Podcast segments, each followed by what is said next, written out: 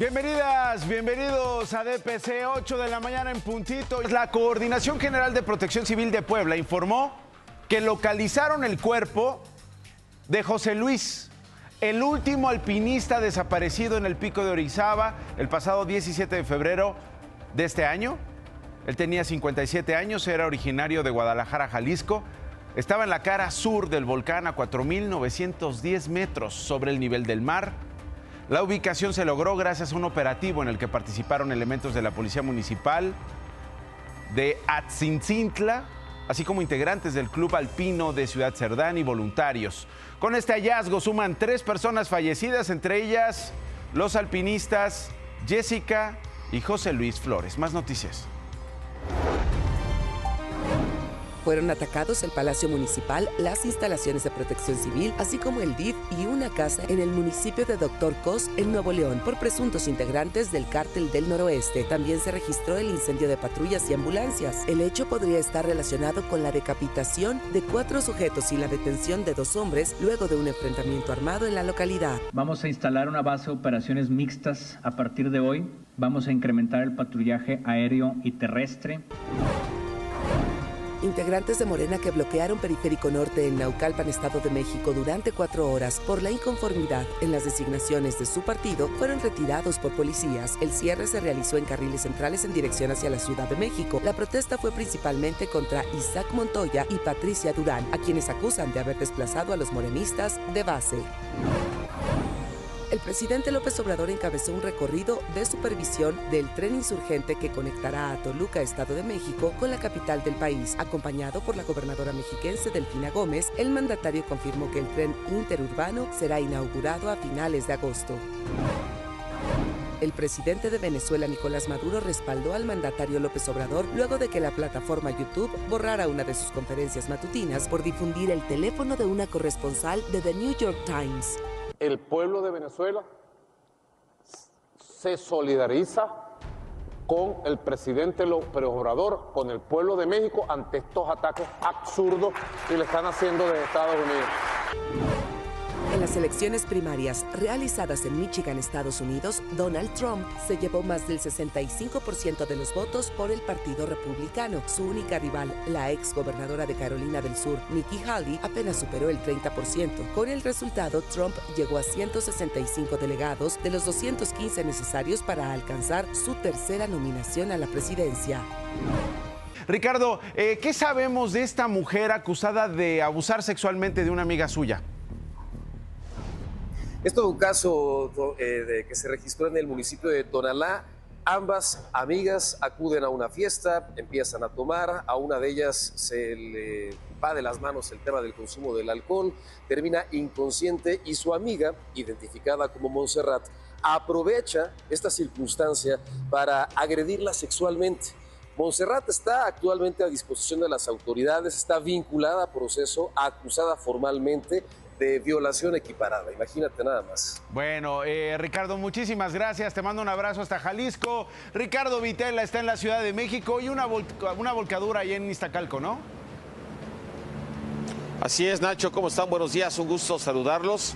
Pues bueno, sucedió este accidente a muy temprana hora aquí en, aquí en la zona de Plutarco y las Calles y la calle de Milo Carranza, en la comunidad Santanita en Iztacalco. Pues este vehículo eh, que ves aquí, pues chocó contra un árbol, pero también chocó contra otro automóvil y quedó exactamente volcado sobre este carril que es muy angosto y que la verdad la velocidad promedio en este carril es de los 40 kilómetros por hora. No sabemos cómo fueron las causas del cual este eh, conductor venía a exceso de velocidad o no sabemos, pero pues eh, llegaron los servicios de emergencia, los bomberos, una ambulancia para poner este en posición normal este automóvil. El conductor, pa, este Nacho, pues se encuentra en una patrulla, pero ya tiene más de una hora en la patrulla. Ah. No lo han llevado al Ministerio Público y debería de estar allá. No sabemos por qué los policías no tienen aquí en la Ricky, ¿tú qué sabes de estas cosas? ¿Es normal tanto tiempo en la patrulla y que no, lo pongan a disposición? Ya, ah. ya, ya tendría que estar en el Ministerio Público a disposición eh, lo que nos comentan es que están esperando los seguros. Ya llegó la aseguradora, ya llegó la aseguradora, pero el conductor ya tendrá que estar allá, quizás si es el responsable o no, pero mientras tanto tenía que estar ya en el Ministerio Público. Está el otro conductor del otro vehículo. Los policías pues no, se lo han llevado de aquí, lo bajan de la patrulla, lo suben de la patrulla. Bueno, no sabemos qué está pasando en ese momento. Él continúa ya en esa patrulla que es la MX735N, que es del sector Iztaccíhuatl de la alcaldía Iztacalco. Así que pues ojalá eh, los directivos o los jefes regionales pues le preguntan a sus patrulleros por qué nos están llevando a este conductor. Llegó una ambulancia y por ahí este, nos comentaron y supimos que este conductor aparentemente eso tendrá que hacer bajo pues un examen de alcoholemia pues que venía con algunos eh, algunas copitas encima eso lo determinarán ya las autoridades correspondientes, pero pues que vaya situación de este accidente, mi estimado Nacho. Totalmente. Y así quedó este automóvil, ya ni con polis, ni con no creo. ¿eh? mira cómo quedó. No, no creo, ni con, eh, bueno, igual y con un masking lo de arriba, pero lo de abajo está complicado, mi querido Ricky, está complicado, no sale. Aunque Rodrigo conoce uno bueno, imagínate cómo, cómo compró la Caribe que trae y ahorita ya parece Ferrari, imagínate. Ya quiere que le, que, que le evalúe el seguro su Caribe como Ferrari por si un micro le da un golpe. Imagínate cómo están las cosas de mis colegas. Gracias, Ricky. Te mando un abrazo. Hablamos del Popo y las fumarolas de ayer. Pepe Ríos, ¿cómo amanecen los vuelos en el aeropuerto?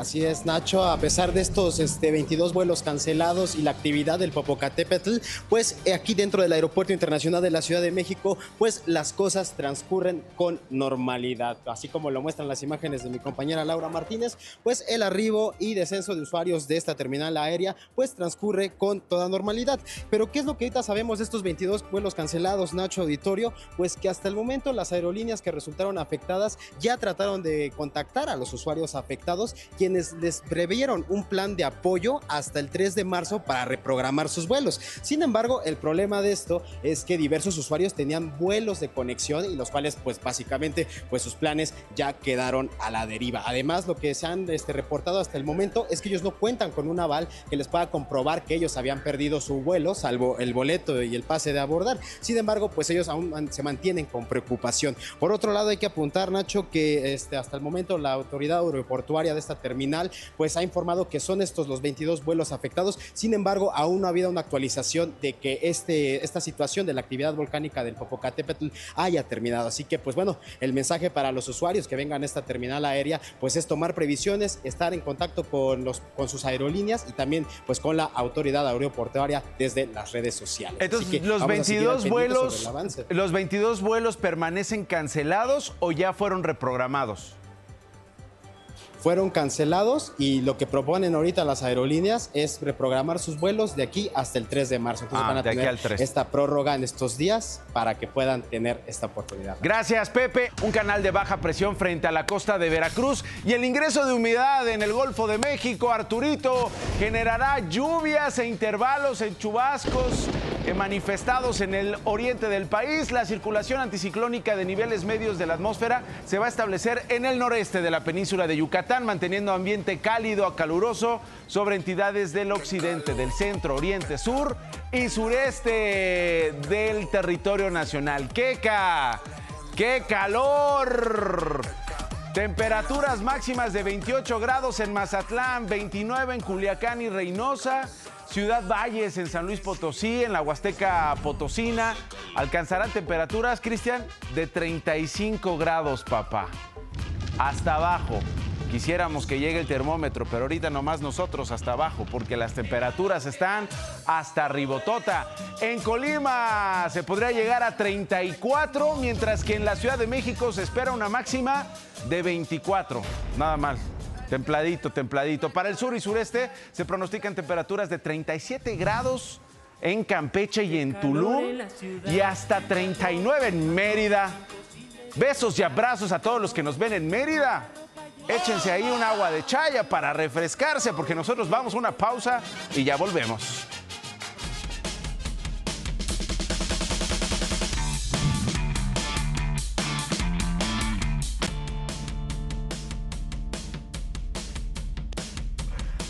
Oficios fuera de lo común. Así es de pesianos, para muchos esto solo sería lodo santo, pero Milton ve miles de posibilidades. ¿Quieren saber de qué se trata? ¡Vámonos!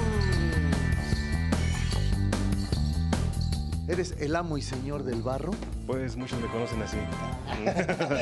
¿Quién te enseñó este bello oficio? Mi padre, nos hemos dedicado a esto desde que nacimos casi, ahora sí. Ahora sí que naciste entre barro. Sí, así nacimos, exactamente. ¿Y luego haces guerritas de barro con tu señora esposa? También, sí. Cuando se puede, pues hay que echarle ahí un poco de acción. ¿Y más o menos cómo es el proceso para hacer una de las piezas? Así que empiezas de cero y al vacío. Ah, sí, pues hay que modelar nuestra pieza. Tomamos nuestro barro, darle la forma y de que está la forma ya tenemos que sacar pues un molde, ¿no? Para podernos guiar más fácil. ¿Y este oficio crees que está en peligro de extinción? ¿O sí? Sí, sí, ya la mayoría no quiere trabajar esto. Es importante que los jóvenes se interesen por el arte, sobre todo el barro, mantener las tradiciones, ¿no? Sí, claro, ya todo es como muy tecnológico, de, ay, no vamos a desasustarnos con el celular, el TikTok y así, pero no hay como hacerlo físico, no hay como sentirlo, o sea, yo siento que... el- Saborearlo. Saborear. ¿Qué representa el barro? Bueno, según mi abuelita dice que es el hombre naciendo del polvo y volviendo al polvo cuando muere. Ahora sí que polvo eres y en polvo te convertirás. Es, exactamente. ¿Tú eres polvo de estrella? Polvo, exactamente. A ver si muy muy dime cuál es la pieza más antigua de barro. Una de las más antiguas es la Venus de Dolnives Tonicé. Es una figura de arcilla de una mujer eh, que representa la fertilidad. Data entre el año 29.000 a 25.000 antes de Cristo. Mi buen Milton, muchísimas gracias eh, y felicidades por el gran trabajo que haces. No, de nada, al contrario a ustedes y recuerden que todos estamos hechos de barro. Exactamente, y somos sensibles y hermosos, ¿verdad? Por eso, Nacho, regresamos al foro de Pisa. Y corre.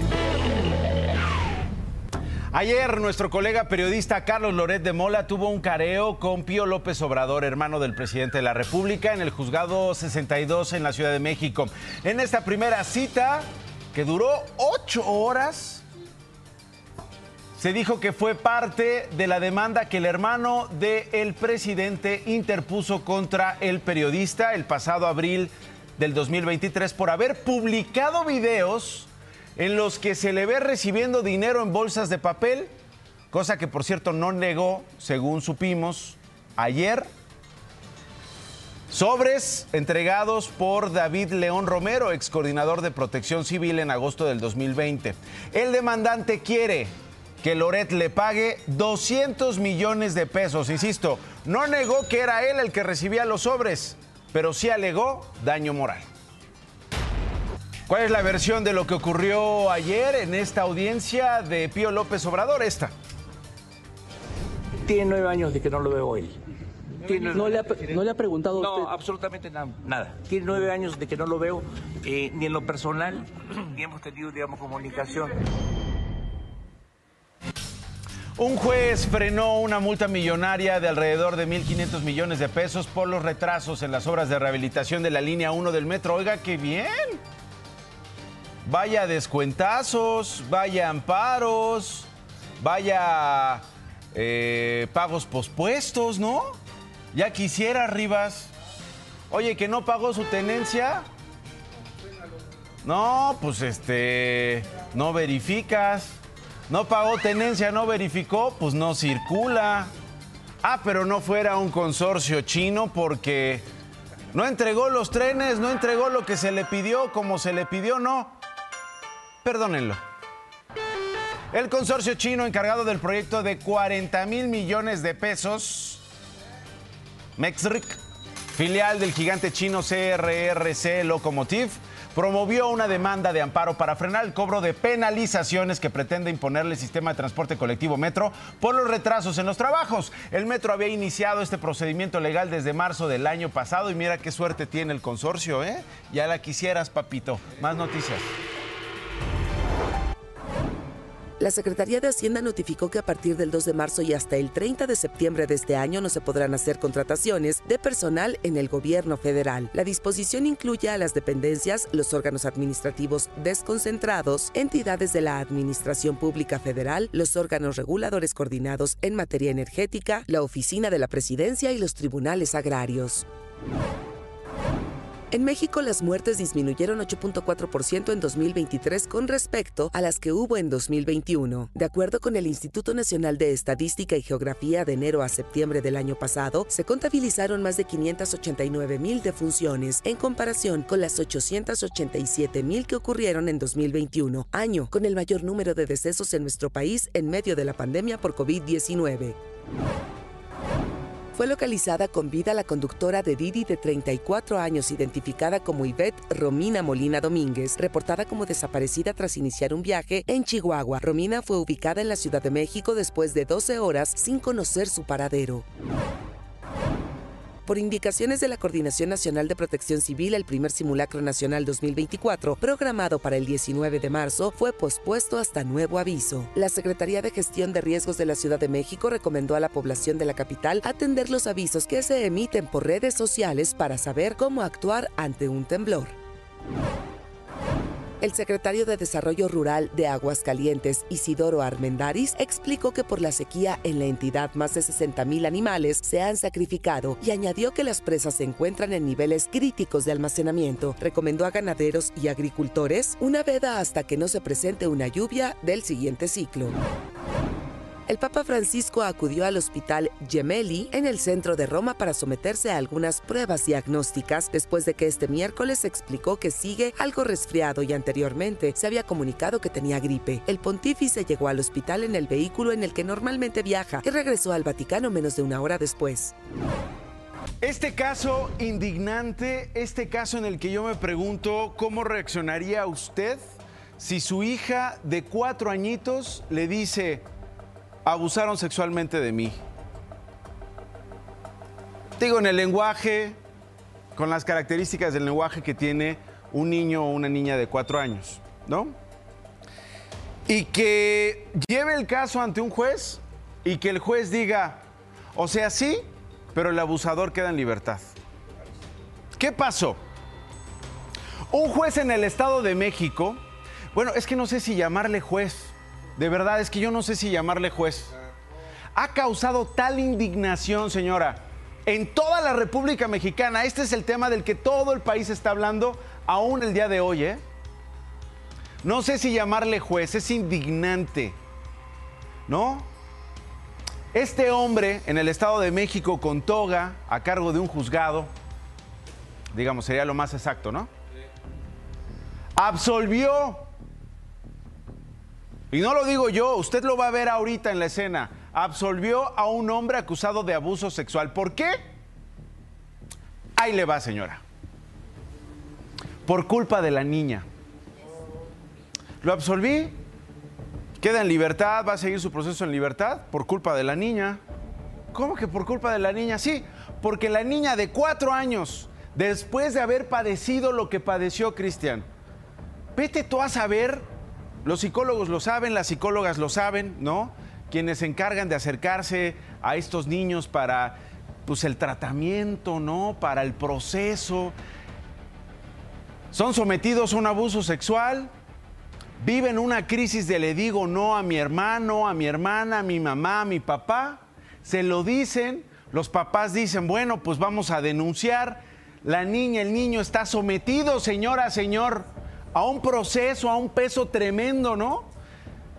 De revisión física, de revisión psicológica, de comprobar que los violaron, de enfrentarse a un ministerio público, a jueces, etcétera, a peritos y especialistas como parte del proceso judicial. Imagínate tú, no basta solamente el abuso sexual, sino todo lo que atraviesa el denunciar, lo que implica el acusar a tu abusador, ¿no? O a tu abusadora. No obstante eso, dice el juez, el señor queda en libertad porque la niña de cuatro años no dijo la hora y la dirección exacta de donde ocurrió el abuso. Dice Maricho, yo le pego al juez. Imagínate lo que sintió su mamá. La mamá estaba enfrente del juez escuchando al juez. La culpa, según este señor, insisto, digo juez, pero eh, eh, eh, el encargado de juzgar, no sé cómo llamarlo este hombre. La culpa, según este hombre, es de la niña que a sus cuatro años, después del trauma de ser abusada, de haber, de haberle rasguñado el cuerpo, su cuerpecito, después de haber sido valiente la niña, ¿eh? esto hay que decirlo. Y contar lo que le hizo su tío el fin de semana que según dice su mamá le tocaba al papá. Después de ser valiente y decirlo, es culpable de la libertad de su agresor por no anotar en una libretita los detalles, por no darle a este señor del juzgado santo y seña de lo que pasó. Indignante. Indignante lo que hicieron pues sí, ahí está el patriarcado, ¿eh? Son señores cuidando a señores. Son señores que no tienen perspectiva para juzgar. Perspectiva de niñez, perspectiva de género, ¿no? Son señores que cuidan a señores, es el patriarcado cuidándose, un presunto abusador, un juez que acepta que hubo tocamientos. Sí, señora, sí sé que hubo tocamientos, pero la niña no me dijo a qué hora y en dónde. Acepta que hubo tocamientos a una niña de cuatro años, pero le dicta esta sentencia.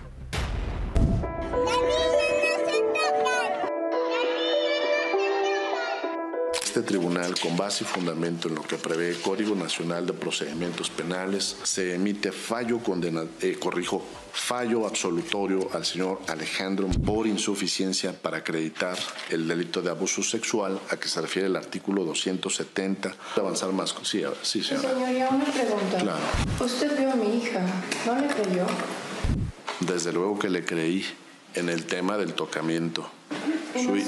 Su hija jamás mencionó el tema del lugar, el Pero día, tenía el años horario. de edad, su señoría. ¿Cómo va a saber mi hija de tiempo exacto? No saber la hora ni la ubicación exacta de su agresión fueron los argumentos del juez Juan Manuel Martínez Vitela del Estado de México para dejar en libertad al presunto abusador sexual de una niña de cuatro años. ¿Qué siento cuando da este fallo? Pues obviamente digo, ¿y de qué sirve entonces todas esas pruebas psicológicas? O sea, simplemente mi hija fue revictimizada, fue discriminada por la edad. Es decepcionante, es indignante que uno como mamá está, está tratando de hacer lo correcto. Porque una, si mi hija tiene la valentía de hablar, ¿qué me corresponde? Proteger y defender. Yo tengo que acudir a las autoridades. La menor le contó a su mamá del abuso en abril de 2022. Narró que la noche del 26 de febrero de ese mismo año, su papá la llevó de visita a casa de su tío en Atizapán de Zaragoza, quien le hizo tocamientos indebidos. Cuando ella me, me manifestó lo que vivió en, en el área de la cocina del domicilio del tío paterno, ella, ella obviamente me platicó que era de noche, que traía pijama, que la llevó su papá ese día de visita a casa del tío, tanto a, a mi hija mayor y a la más pequeña. Luego de interponer la denuncia y con todas las pruebas periciales que indicaban que la niña fue víctima de una agresión sexual, el 19 de marzo se detuvo a Alejandro N. Sin embargo, mes y medio después, al agresor se le cambió la medida cautelar y con un brazalete electrónico logró salir de prisión. Pedimos de la manera más atenta que, que le presten atención a esta apelación, que hay muchísima manipulación, mano negra, eh, tráfico de influencias, ya basta. En este caso, la víctima de cuatro años no solo ha sido revictimizada por la justicia mexiquense, A nuestra niña le falló el Estado, le falló su propia familia, le falló su padre. En dónde se encuentra, desconozco, no es algo que, que realmente yo esté como que atrás viendo qué hace o no, es algo que nunca va a olvidar, pero va a aprender a vivir con ello. Para DPC, Pili Telles. Yo me pregunto, ¿cuántos casos han estado en el escritorio de ese juez que han sido resueltos así? Digo, ahorita la mamá lo volvió viral. Le voy a contar lo que hicieron ayer en Periférico Norte. Hoy la mamá que se movió, miren lo que está pasando, miren lo que le hicieron a mi hija, miren, miren, miren. Alguien lo compartió, otro más lo compartió, pum, pum, pum, pum, pum, pum. ¿Cuántos casos más? Es pregunta, ¿eh? ¿No habrán estado en ese escritorio? ¿No han pasado en ese escritorio? ¿En qué acabaron? ¿Qué pasó con las víctimas? ¿Qué va a pasar con el juez? Porque el juez sigue chambeando. Bueno, pues está cobrando, le pagas. Porque él cobra con los impuestos no solo de los mexiquenses, ¿eh? De todos los mexicanos. Todos los mexicanos. Sonora, Campeche, Guerrero, Veracruz, Tamaulipas, San Luis Potosí, todos. Bueno, justicia a la mexicana, ¿no? Es justicia a la mexicana. O a la mexiquense. Justicia a la mexicana. Así nuestra impartición de justicia. Quiero por favor retomar este momento, porque es el que pinta de cuerpo entero al juez. Es el momento en el que le explica el juez a la señora por qué dictó sentencia absolutoria. Fallo absolutorio al señor Alejandro por insuficiencia para acreditar el delito de abuso sexual a que se refiere el artículo 270. Avanzar más. Sí, sí señora. Señoría, una pregunta. Claro. Usted vio a mi hija, ¿no le creyó? Desde luego que le creí en el tema del tocamiento. ¿Y no es un abuso? Su hija jamás mencionó el tema del lugar, el Pero día, tenía el cuatro años horario. de edad, su señoría. ¿Cómo va a saber mi hija de tiempo exacto? Fallo absolutorio. La mamá le pregunta, es, es un intercambio muy interesante, eh, le recomiendo que lo busque. Por cuestión de tiempo no lo ponemos completo aquí en televisión. Pero hay un momento en que la madre le dice, oiga, señor juez, ¿en serio me está pidiendo que mi niña le diga la dirección, la hora? Sí, señor juez, 8 de la noche con 17 minutos exactamente. Híjole, no, ocurrió a las 8 con 16, niña. Y dos, le dice la, la mamá, ¿y si esto le hubiera pasado a su hija? ¿Y si su hija hubiera sido la víctima de abuso sexual, su fallo hubiera sido el mismo? Y justo por este fallo, ayer Victoria Figueiras, madre de la menor, agredida, y activistas bloquearon por más de cinco horas Periférico Norte. ¿Se entiende? eh? Imagínate la desesperación. Estuvieron frente al parque en Naucal y en Naucalpan. Finalmente, pasada las 8 de la noche, la mamá de la niña tomó la decisión de liberar la vía tras llegar a un acuerdo con el Poder Judicial del Estado de México, específicamente con el secretario técnico, para revisar el caso hoy a las 11 de la mañana en los juzgados de Atizapán. Y obviamente vamos a estar pendientes de lo que pase hoy en los juzgados de Atizapán. Vamos a ver el tema del comunicado que, que obviamente estuvo circulando a medios de comunicación y personalmente él va a llevar a cabo esto y se va a comprometer en ver punto por punto de lo que están manifestando ahí. Y nada, nos vamos a reunir y, él está, está comprometido conmigo y pues yo lo único que quiero es volver a confiar. Es una madre. ¿Cuántas hay en México, eh? Y digo cuántas hay porque no tenemos la cifra exacta, porque no todos los delitos se denuncian. ¿Cuántas madres en México, cuántos padres en México, cuántas víctimas de abuso sexual hay en nuestro país que pasaron por lo mismo o algo similar para acabar pronto? De acuerdo con el Secretariado Ejecutivo del Sistema Nacional de Seguridad Pública, durante el año pasado cinco estados concentraron la mitad de los 89 mil delitos contra la libertad y seguridad sexual en el país. Esta cifra, ¿qué nos dice? Que hubo un aumento en los abusos sexuales, violaciones simples, violaciones equiparadas e incesto en 207%, es decir, casi tres veces en comparación con el inicio de este sexenio. El estado que presentó el mayor número de estos delitos fue justamente el Estado de México. Durante el gobierno de Alfredo del Mazo pasaron de 4 mil a 14.527 delitos sexuales. ¿Crecieron? Bueno, a lo mejor estos fueron los que se denunciaron. A lo mejor al principio de la administración no se denunciaban. Y luego creció esta cifra porque se denunciaron. ¿Cuántos faltan por denunciarse? ¿No? 229%. Si usted es pensionado del Instituto Mexicano del Seguro Social, preste mucha atención. El tercer depósito de esta prestación se realizará el próximo viernes primero de marzo. El pago de abril está programado para el primer día del mes, mientras que el de mayo se realizará el día 2. El IMSS informó que aplicará una reducción del 30% en la pensión, únicamente a las personas que estén pagando un crédito a la institución. De lo contrario, usted recibirá su pago sin deducciones. Para más información, los beneficiarios pueden consultar el sitio de internet www.ims.gov.mx diagonal. La Asociación Mundo Patitas denunció que ayer un taxista arrastró con su vehículo a un perrito hasta causarle la muerte. Los hechos ocurrieron en la colonia Miravalle, en Iztapalapa, en la Ciudad de México. El número del taxi A2709L. A2709L. Si usted tiene información acerca de pues este hombre o mujer que iba manejando este taxi, pues ojalá y pueda compartir la información con Mundo Patitas para que esto ya no se repita. Activistas y colectivos de la comunidad LGBT denunciaron que Manuel Guerrero, un mexicano que reside en Qatar desde hace siete años, fue detenido y torturado por ser homosexual. Los hechos se dieron el pasado 4 de febrero en Doha, la capital de Qatar, cuando Manuel acudió a una cita acordada a través de una aplicación y parece ser que era una trampa, porque fue recibido por la policía y detenido. Las autoridades penitenciarias le han negado acceso a su tratamiento antirretroviral porque él es portador de VIH. Y por si fuera poco, aseguran que le sembraron metanfetaminas para incriminarlo por el delito de posesión de drogas. Anoche, la Secretaría de Relaciones Exteriores de México aseguró que la Dirección General de Protección Consular y Planeación Estratégica y la Embajada de México en Qatar harán todo lo que esté al alcance del Estado mexicano para salvaguardar los derechos de Manuel Guerrero su dignidad y su acceso a tratamientos necesarios para su salud. En DPC platicamos con Enrique Guerrero, hermano de Manuel.